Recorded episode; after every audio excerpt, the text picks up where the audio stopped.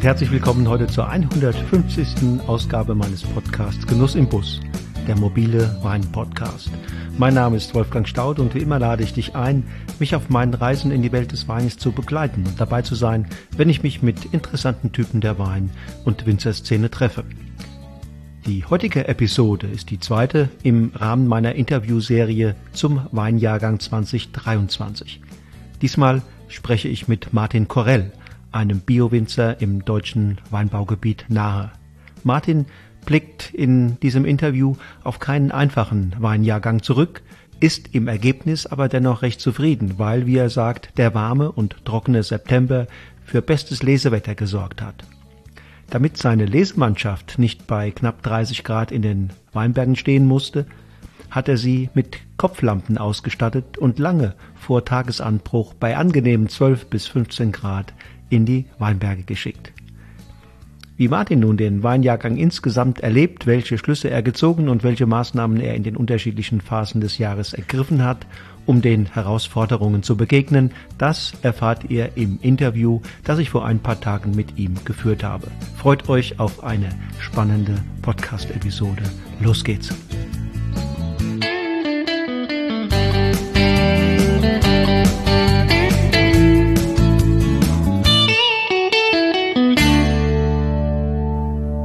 So, lieber Martin, ich grüße dich ganz herzlich und freue mich, dass du hier und heute bei Genuss im Bus mal wieder, ja, kann ich ja schon fast sagen, dabei bist.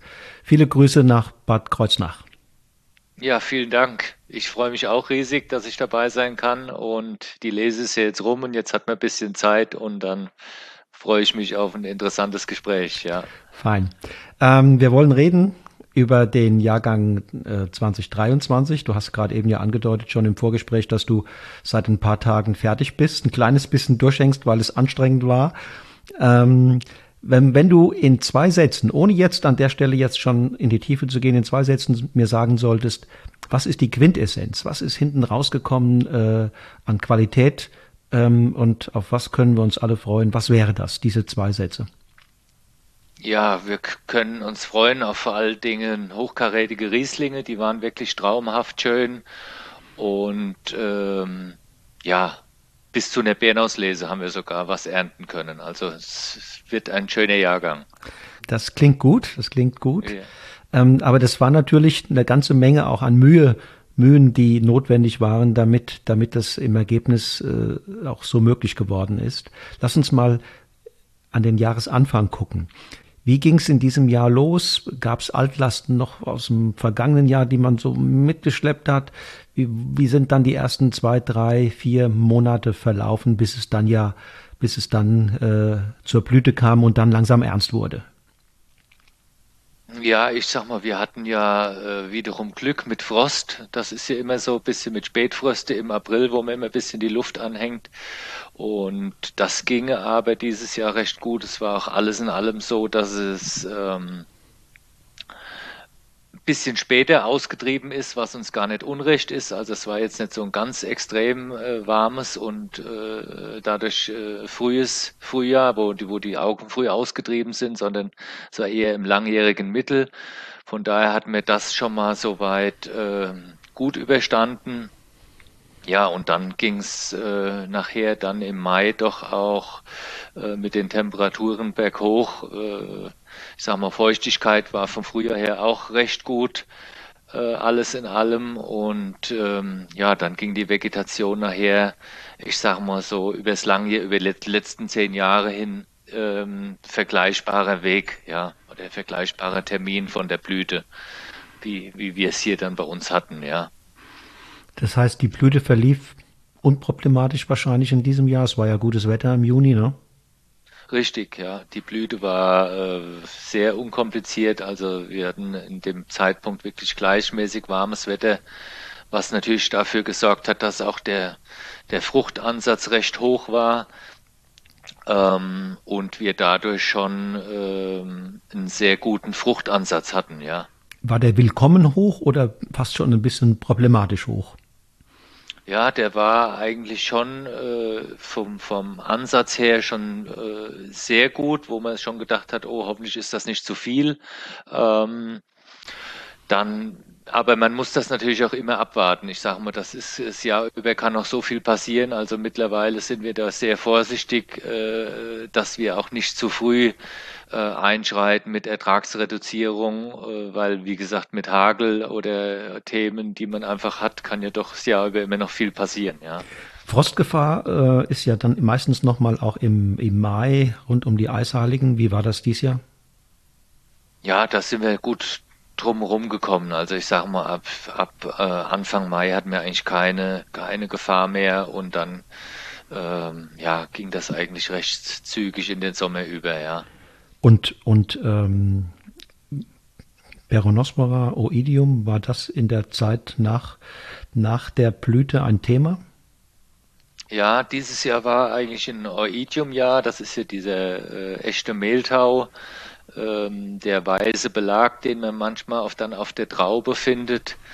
Das war ganz verrückt, weil wir hatten ja eigentlich sehr trockenes Wetter. Der Sommer oder ich sag mal Mai, Juni, Juli war ja oder bis Mitte Juli war ja sehr trocken. Aber morgens hat man immer eine leichte Feuchtigkeit auf den Blättern gehabt. Und das ist eigentlich so immer dieses äh, Oidium-Wetter, wenn dann noch kühle Nächte dazukommen und tagsüber Hitze. Äh, so wie wir es dieses Jahr hatten, war das schon auch ein Thema, ja, wo es natürlich auch, äh, wenn man das nicht im Griff hatte, es schon auch zu starken Ausfällen kommen konnte, ja. Was machst du dagegen? Gut, wir sind ja Biobetrieb, wir spritzen oder haben dann unsere Pflanzenschutzmaßnahmen, wo wir in der Hauptsache Schwefel äh, ausbringen, das eigentlich mittlerweile wöchentlich und dadurch hast du immer im Grunde ein, ein Mittel äh, auf der Frucht oder auch auf dem Blatt, so dass sich dieser Pilz gar nicht äh, ausbreiten kann. Ja, und da ist es halt immer wichtig, das Ganze vorbeugend aufzubringen. Ja. Mhm. Und mit, mit Entblättern kann man eben zu dem Zeitpunkt noch nicht so viel machen oder, oder ist das auch schon ein Instrument? Doch, das ist auch schon, oder das machen wir auch schon mittlerweile recht früh auch natürlich dann in dem Stadium nur auf der Schattenseite. Und ähm, ich finde schon, oder ich glaube, das hat man auch dieses Jahr auch zum, zum Ende oder zur Lese hingemerkt, wer äh, in der Entblätterung oder in die Entblätterung viel investiert hat, der hat natürlich auch dann äh, gesundes Lesegut, weil ich sage mal, wenn die Blätter ab sind, trocknet so eine Traube natürlich auch immer ein bisschen besser ab. Und du hast natürlich auch eine bessere Pflanzenschutzanlagerung, ja, dass sich die Mittel einfach besser auf dem Blatt ähm, ja ablagern. Ja. Aber es ist immer wieder dieses Thema, dass man natürlich auch vorsichtig sein muss. Man darf nicht zu hoch entlauben, mhm. damit nicht die Sonne dann reinbrennt und man dann auch schnell äh, Sonnenbrand hat. Ja. Also das ist immer so ein bisschen ja für und wieder. Es ist ein Wabankspiel, genau. Das genau, ist ein Ritt auf der Rasierklinge. Ja, richtig, ja. Ja.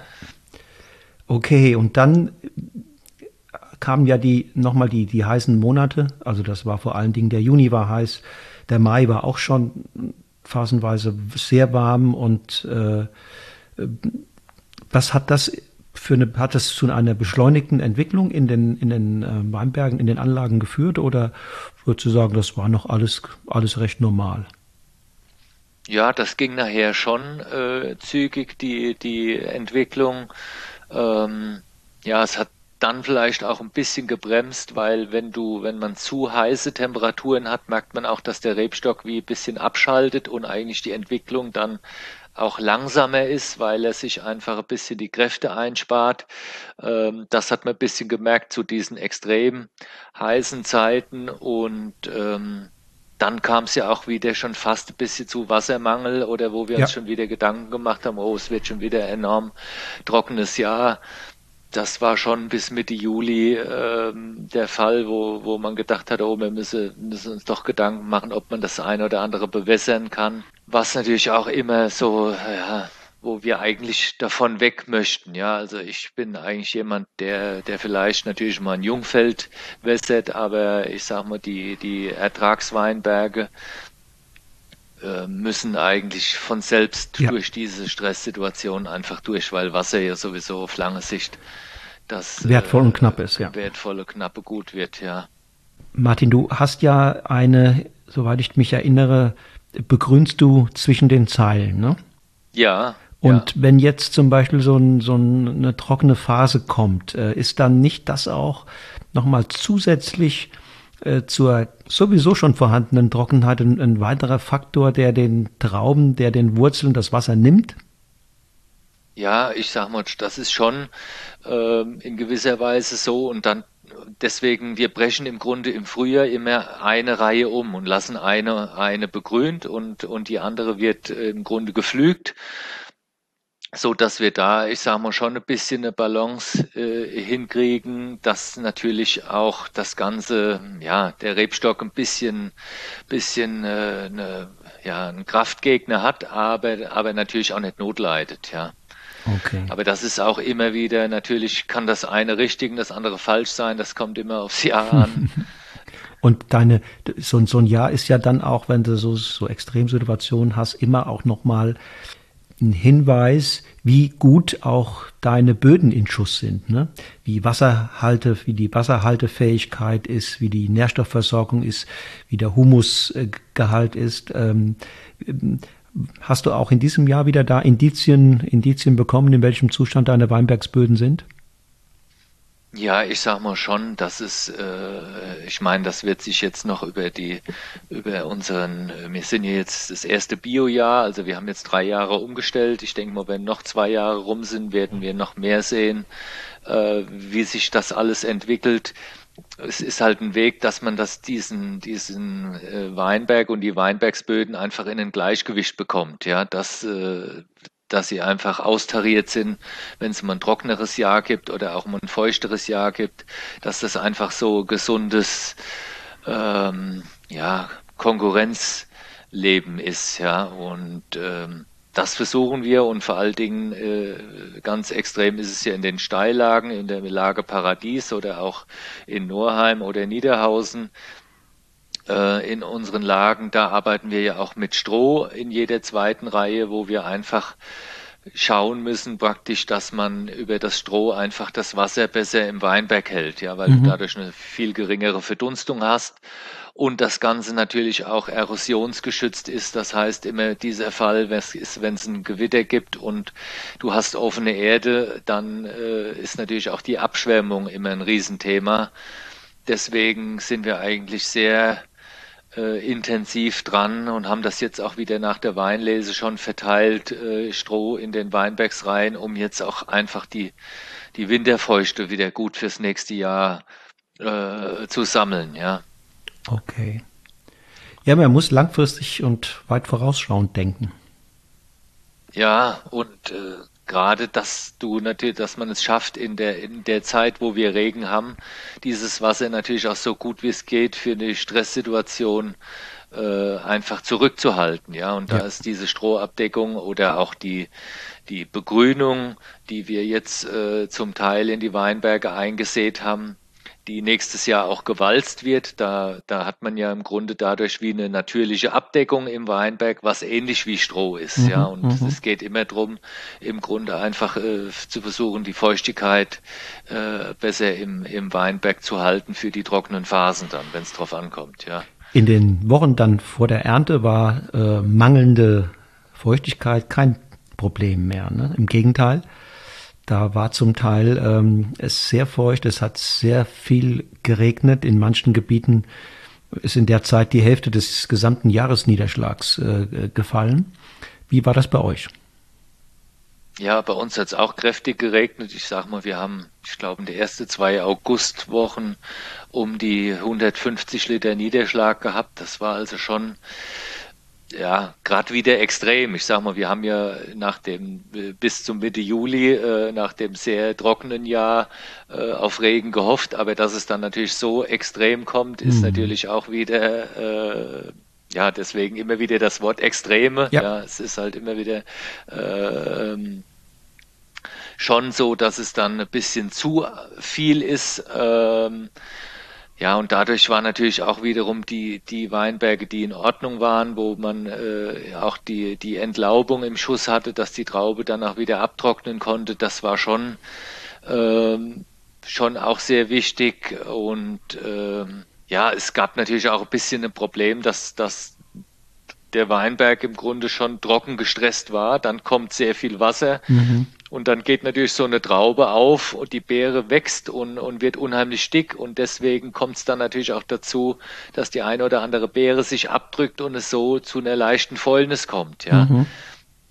Ähm, das war dieses Jahr natürlich dann auch nachher ein Thema, wo wir gerade dann, wenn wie wir mit der Lese begonnen haben, mit den frühen Sorten eigentlich schon auch das eine oder andere auf den Boden auslesen mussten, wo, wo du halt einfach ein bisschen mit, mit äh, Fäulnis versehenes Lesegut hattest, ja. Das kam halt durch das extrem viele Wasser, ja. Okay. Das war also nicht jetzt bedingt durch ein Insekt wie die Kirschessigfliege oder, oder Fruchtfliegen, sondern das war Fäulnis, die ähm, ja aufgrund anderer Bedingungen entstanden ist. Genau, weil der Rebstock im Grunde dann innerhalb kürzester Zeit enorm gut die Böden durchfeuchtet waren und er dieses Wasser komplett aufgenommen hat. Und vorher war ja die Traube, ich sag mal, sehr, sehr, sehr klein und, und sehr arm groß geworden, sage ich mal. Das kann man sich ja vorstellen. Ja, und dann kommt sehr viel Wasser und dann explodiert so eine ja, Traube ja, ja. förmlich. Ja, und dann äh, nimmt die unheimlich viel Wasser auf. Die, die Zellenhaut wächst nicht richtig mit oder wächst vielleicht nicht schnell genug mit und dann reißt auch so eine Schale auf und das sorgt dann vereinzelt dann zu, oder kann zu Fäulnis führen. Ja. Und ähm, andere Dinge, die dann in der Zeit euch das Leben schwer gemacht haben, außer der, außer der Fäulnis, oder war das das, das Hauptthema? Ja, das war dann schon das, das, das Hauptthema und, und äh, vor allen Dingen war ja dann nachher das Glück auch, dass sich das Wetter nachher stabilisiert hat. Ab ähm, wann war das? Ab ja, Mitte, Ende August, äh, wir dann einfach das trockene Wetter gekriegt haben. Und dadurch sind natürlich auch einzelne Beeren, die, die vorher bis zur Fäulnis befallen war, noch natürlich eingetrocknet, ja. Ähm, das war ja generell für die Weinlese unser großes Plus, dass wir äh, oder dass der September im Grunde der wärmste September aller Zeiten war war eigentlich ein bisschen auch wiederum ein, ein Vorteil für uns, dass natürlich dieses diese Feuchtigkeit oder die vereinzelte Fäulnis aus dem August im Grunde dadurch auch natürlich etwas eingetrocknet ist, ja.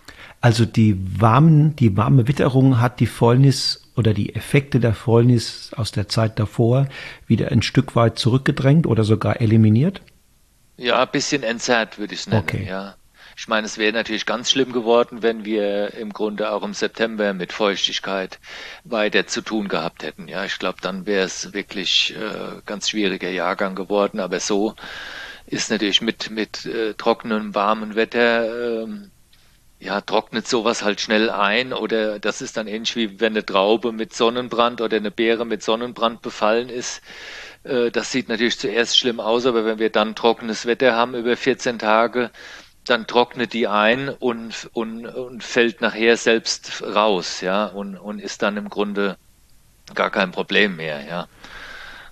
Interessant, weil in anderen Gebieten äh, habe ich mit Winzern gesprochen, wo die dann sagen, da hat gerade die, die hohen Temperaturen haben gerade die, die Infektionen nochmal noch mal regelrecht äh, äh, angekurbelt. Ja, gut, das, das hängt auch vielleicht immer ein bisschen zusammen von der Region. Ich sage mal, wir hier sind ja auch zum Glück in der, äh, in der Nahregion, wo es jetzt vielleicht nicht ganz so heiß ist, wie man das im Badischen kennt oder in der Südpfalz, ja. Ähm, das ist immer nach Region ein bisschen anders. Oder dann ist es auch so, dass wir vielleicht noch mal 10, 14 Tage später in der Reifeentwicklung sind als die frühe, frühen Regionen. Ja. Und deswegen ja. war das dann vielleicht bei uns noch, noch positiv, ja, oder, ähm, Wann hast du angefangen? Wann habt ihr angefangen zu ernten und in welchem Zustand waren äh, zu diesem Zeitpunkt die Reben, wenngleich ich natürlich weiß, dass, dass hier je nach Sorte und, und Lage da es natürlich Unterschiede gibt. Ja, wir haben begonnen am 5. September. Ähm, beziehungsweise haben noch unseren Frühburgunder, wir haben noch eine kleine Menge Frühburgunder, die haben wir schon im August sogar geerntet, Ende August. Ähm, und das sind, ich sag mal, die frühesten Rebsorten waren die problematischsten, weil die natürlich schon sehr äh, reif waren zu dem Zeitpunkt, wo auch der Regen kam im August. Ja, ja. dadurch gab es hier schon vereinzelt Fäulnis. Hier mussten wir auch schon äh, ich sage mal 15 bis 20 Prozent aussortieren, die, mhm. die wir auf den Boden geschnitten haben. Das ist eigentlich die letzten Jahre immer so, dass eigentlich die, der Lesebeginn stressiger ist, wie, wie wenn es nachher an die Rieslinge geht, weil, weil die frühen Rebsorten vielleicht eher dann in die Phase reinkommen, wo das Ganze dann, ja, wo es dann manchmal noch warm, feucht ist, ja, und der, und der Riesling dann eher ein bisschen in die kühlere äh, Richtung kommt. Wobei das ja dieses Jahr auch nicht ganz so war, weil wir hatten ja bis, selbst bis wir die letzten Rieslinge geerntet haben, auch noch manchmal Temperaturen bis 25 Grad, ja. Ihr habt begonnen also Anfang, Anfang September und habt aufgehört wann? Äh, wir haben aufgehört, wann war es? Der 15. Oktober. Also vor ein paar Tagen. Vor, na, heute haben wir den 17. Moment, nee, dann war es der 13. Der 13. 13. Letzten genau. Freitag. Genau, ja. Ja, ja. Also habt ihr gut fünf Wochen geerntet, ne? Ja. Und das richtig. ist komprimierter als sonst oder ist das so die Regel? Ja, wir haben letztes Jahr sieben Wochen geerntet, ja. Mhm. Also äh, im Grunde zwei Wochen länger. Und da sieht man halt, dass wir halt dadurch schon äh, dieses Jahr viel, viel zügiger lesen mussten. Ja, und wir haben eigentlich gar keinen Tag Pause gemacht. Es ging immer Samstag, Sonntag äh, komplett immer durch. Und äh, das muss ich ja wirklich sagen, was unsere Lesemannschaft mitgemacht hat dieses Jahr, denen habe ich äh, haben wir großes Lob zu zollen, ja. weil das ist natürlich schon äh, wenn man fast keine Pause hat, ähm, braucht man natürlich schon ein Team, ja, die das mit, mitmacht oder die da voll durchziehen. Ja, und das ist schon, hat schon Spaß gemacht. Ja, aber es war anstrengend, ja.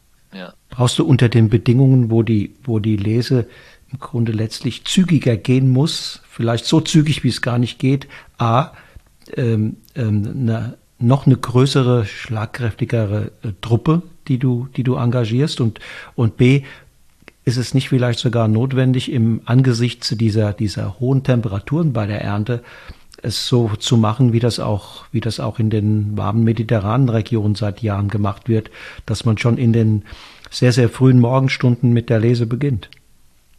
Ja, das haben, haben wir, haben wir auch gemacht und äh, ich sage noch, mal zu der Frage mit den Lesehelfern. Wir haben eigentlich immer äh, zwei bis drei Leute, die ich eigentlich äh, zu Hause eingeplant habe, die uns im Kältehaus helfen, aber die waren dieses Jahr eigentlich nur komplett mit draußen in der Lese und wir haben hier dann halt äh, über Überstunden oder ja einfach alle ein bisschen mehr geleistet, weil natürlich jeder Leser gefehlt hat, ja und ähm, deswegen waren wir da ein bisschen mit ein bisschen mehr Manpower ausgestattet und dann war es dies Jahr so, dass wir haben äh, praktisch, äh, wenn ich so überlege, circa die Hälfte aller Lesetage morgens um fünf begonnen. Okay. Und, äh, unsere Leser haben praktisch eine Kopflampe auf der Stirn gehabt und äh, haben so schon, wie gesagt, morgens um fünf Uhr begonnen, äh, Rauben zu lesen, ja. Und wie, wie erging es Ihnen dabei? Ja, das, ich, ich habe mir meine Gedanken vorher gemacht und habe gedacht, oder wir haben das letzte Jahr schon mal, das letzte Jahr war das erste Jahr, wo wir das überhaupt schon mal probiert haben und dachte immer, oh, das geht gar nicht, wie soll das funktionieren im Dunkeln mit einer, mit einer kleinen äh, Lampe auf dem Kopf. Aber es ist ganz erstaunlich, dass äh, das sehr gut funktioniert. Äh, es ist natürlich auch so, dass das viel angenehmer ist. Wenn du natürlich bei äh, ja. 10, 12 Grad Trauben liest, ist es natürlich angenehmer, wie wenn es nachmittags 5, 26 Grad ist und man schwitzt direkt. Ja. Äh, also ist das, wenn man sich vom Körper her umgestellt hat, das ist ja dann nachher bist du ja irgendwann auch in einem anderen Rhythmus drin, dass man dann um 5 anfängt und um 1 Uhr ist Feierabend. Ähm, da stellt man sich halt um. Und das, glaube ich, wird natürlich schon tendenziell mit äh, den Veränderungen, die wir haben, äh, mehr werden, wo, wo wir uns da einfach umstellen müssen. Und äh, ich weiß es nicht. Vielleicht kann es auch sein, dass wir nächstes Jahr oder in zwei, drei Jahren schon nachts um drei beginnen, weil man vielleicht sagt, ab 10 Uhr ist es zu warm oder die Lese rückt in, in eine warme, immer mehr in eine warme September oder vielleicht auch schon in einen August, ja. Ja, Hast, hattest du auch Maschinen im Einsatz oder hast du alles per Hand geholt? Wir haben äh, dieses Jahr, ich sage mal, fünf Prozent ungefähr mit der Maschine geerntet. Das waren dann mal vereinzelte äh, Weinberge, die wir vorher per Hand vorgelesen haben. und wo man einfach sagen muss, da braucht man auch manchmal einfach äh, sowas in der Hinterhand, um dann schnell genug zu sein. Und äh, das war auch, wie gesagt, wichtig. Und äh, aber trotz allem haben wir der überwiegende, allergrößte Teil natürlich per Hand gelesen. Aber das ist halt, ja, wie gesagt, wie die Witterung mitspielt, äh, ist es ganz perfekt, wenn man das äh, sieben oder sechs, sieben Wochen Zeit hat. Aber wenn es dann manchmal schneller gehen muss und dann kann halt auch die maschinelle Lese manchmal etwas hilfreich sein, ja. Mhm. Wenn du jetzt mal auf die Ernte oder auf den Ertrag hinten guckst, ähm, mengemäßig hast du ja gesagt, war es schon hier und da bei den einzelnen Sorten, gab es Einbußen. Wenn du jetzt auf die Qualität guckst dessen, was da jetzt in, dein, in deinem Keller liegt, was ist besonders gut gelungen deiner Meinung nach? also auf Rebsorten bezogen und wie drückt sich, wie schlägt sich das nieder in pH-Wert, äh, Zuckerreife, äh, Geschmack, Aromatik und wo sagst du, naja, es gibt aber auch Partien oder Rebsorten, die, die sind problematischer als in einem guten Jahr. Ja, gut, ich sag mal, was, äh, was problematischer vielleicht wird, ist schon die frühen Rebsorten oder Rebsorten, die einfach zu früh sind.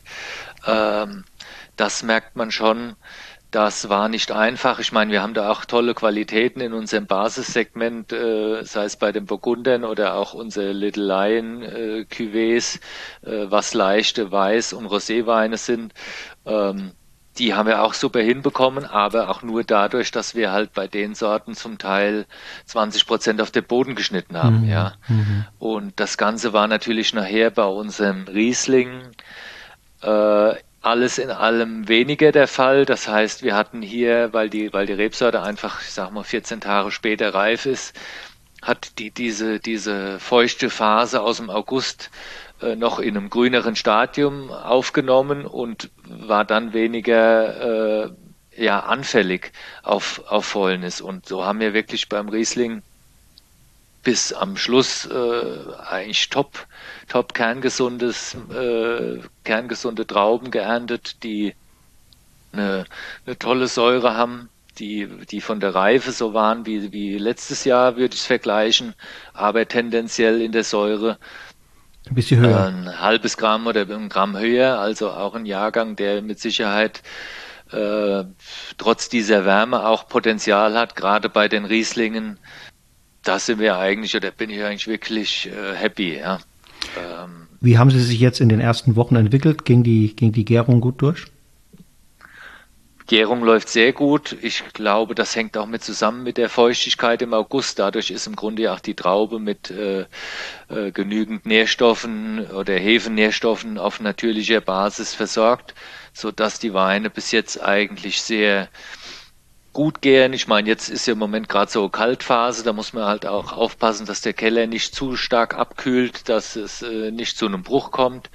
Aber alles in allem ähm, schmeckt das alles wirklich sehr gut. Wie gesagt, äh, fein eingebundene Säure, trotzdem äh, wahnsinnig reife, äh, auch physiologisch topreife Riesling-Trauben. Das äh, macht schon wirklich Spaß und äh, Hattest du auch Gelegenheit, edelsüß was reinzuholen? Ja, wir haben auch äh, Bärenauslese geerntet, wo wir selektiert haben in unsere Lage Paradies. Auch sehr schön mit 10 Promille und 130 Öchsle, also auch perfekt, äh, wo man, wo man auch genau gesehen hat, dass sich auch mit dem Zucker die Säure äh, und natürlich auch die Extraktstoffe konzentrieren. Also das gibt auch ähm, was ganz Feines. Nein, da sind wir eigentlich happy, ja. Also du guckst zuversichtlich auf die Entwicklung dessen, was da jetzt im Keller liegt. Was sind die Hauptlearnings für dich aus, aus, diesen, aus diesem Jahrgangserfahrung? Ja, die Hauptlearnings sind, oder was ich glaube, was schon äh, tendenziell äh, ein Thema wird, dass man äh, schlagkräftig genug ist, auch in einer gewissen Kürze der Zeit die Lese einzubringen. Das ist bei uns noch ein bisschen das Thema, dass wir auch ähm, da gar nicht genug Kapazität, sei es von der Presse, sei es natürlich auch von der Lesemannschaft oder auch von den, äh, von den Tanks vereinzelt. Ähm, da denke ich, ist es schon enorm wichtig, dass wir hier äh, investieren müssen, weil man stellt sich ja immer die Frage, wir hatten jetzt einen traumhaft äh, trockener September, aber was wäre gewesen, wenn, wenn da dazwischen noch äh, eine Woche Regen gewesen wäre? Ja, dann hätte es können ja auch sein, dass die Lese innerhalb von 14 Tage alles eingebracht werden muss, ja, weil äh, und das glaube ich schon sind die Themen. Dann ist ein weiteres Thema natürlich, wir, wir sind mitten bei uns im Ort und dann fangen wir manchmal nachts um drei Uhr mit dem Schlepper an zu arbeiten. Äh, da freut sich natürlich auch äh, die Nachbarschaft, ja. Das ja. sind natürlich alles so Dinge, wo man schon, boah, also ja. schon grübelt und, ja, und denkt, wie kriegt man das alles hin oder wie müssen wir uns da umstellen, ja. Also es bleibt immer wieder spannend und äh, ja, müssen wir mal überlegen, wie das bei uns dann weitergeht, ja. Ja, das tatsächlich, du sagst es, es bleibt spannend und, und ähm, es ist wichtig, dass man ein paar Learnings mit aus, diesem, aus diesen Erfahrungen in die Zukunft mitnimmt, aber jedes Jahr ist wieder äh, mit neuen Herausforderungen gespickt. Ähm, und auf alles kann man sich, glaube ich, nicht einstellen. Ne? Nein, natürlich nicht. Also alles in allem, äh, man kann sich nicht, äh, nicht darauf einstellen. Und man sieht ja, wenn ich Kollegen sehe in der Wormsee-Ecke, die, die diesen extremen Hagelschlag hatten, äh, ich glaub, wann war das, um Ende August rum, äh, da merkt man natürlich erstmal, wie gut es uns geht oder wir, wir jammern dann auf hohem Niveau, weil wir denken, wir müssten um 5 Uhr anfangen. Aber wenn du natürlich Kollegen siehst, die zu 95 Prozent die komplette Ernte verloren haben innerhalb von äh, zwei, drei Stunden, äh, dann weiß man natürlich auch erstmal, was richtig schlimm ist. Ja, ja. also äh, ja. das ja. ist schon wird dir leider auch immer mehr natürlich ein Thema, dass wir natürlich auch mit Unwettern und äh, diesen Themen natürlich zu tun bekommen, ja. Unwetter auf der einen Seite, sehr viele lokale äh, Kapriolen auf der anderen Seite. Ne? Da geht's äh, zehn Kilometer weiter ist alles gut, aber in, in einem bestimmten schmalen Korridor geht die Welt unter. Ne? Genau, ja, ja. ja. Und das ist ja auch so ein Punkt, wo, wo ich eigentlich happy bin, dass wir die Weinberge mittlerweile sogar über 20 Kilometer verteilt haben. Mhm, ja, dadurch mhm. hast du ja auch schon ein bisschen Risiko verteilt. Risiko verteilt, ja. wie wenn man, ich sag mal, im, im Ausland kennt man das ja oft, dass man Weingut hat und um das Weingut liegen die ganzen Weinberge, ja. ja ähm, das ist, sieht zwar, ist zwar traumhaft schön, auch von der Bearbeitung von allem, aber manchmal denke ich, es ist doch auch gut, dass wir wirklich fast über die Nahe verteilt äh, die Weinberge haben, sodass nie alles erwischt werden kann. Ja. ja. Martin, ich drücke dir die Daumen, dass das so weitergeht, wie du dir das wünschst, ähm, die Gärung zu Ende kommt und sich die Jungweine dann, dann gut entwickeln und äh, wird es dann aus dem Bauchgefühl jetzt, er weiß es noch nicht genau, aber vom Bauchgefühl her eher ein Jahrgang, der sich äh, schnell entwickeln wird, schnell ähm, ja präsent sein wird, oder wird es einer sein, eher der eine längere Entwicklung braucht? Ja, ich denke mal, es ist ein bisschen dazwischen. Ich vergleiche es ein bisschen wie 2015. Da hatten wir ja auch einen sehr, sehr warmer, reifer Jahrgang, aber trotzdem auch während der Lese mit kühlen Nächten und dadurch hat man im Grunde die, die perfekte Vollreife. Ähm, aber auch die Säure steht parallel dazu da. Also das wird schon äh, ja, glaube ich, ein Jahrgang, der wirklich auch viel Potenzial hat. Natürlich in der Jugend kann das vielleicht noch ein bisschen äh, leicht äh, die, die, die Säure ein bisschen kantiger sein. Aber ich äh, glaube wirklich, dass das was auch mit Potenzial ist, gerade im, in unseren hochwertigen oder bei unseren Top-Lagen Weinen wird das natürlich was sein, wo man auch gerne dann die Weine fünf bis zehn Jahre weglegen kann. Ja. Mhm.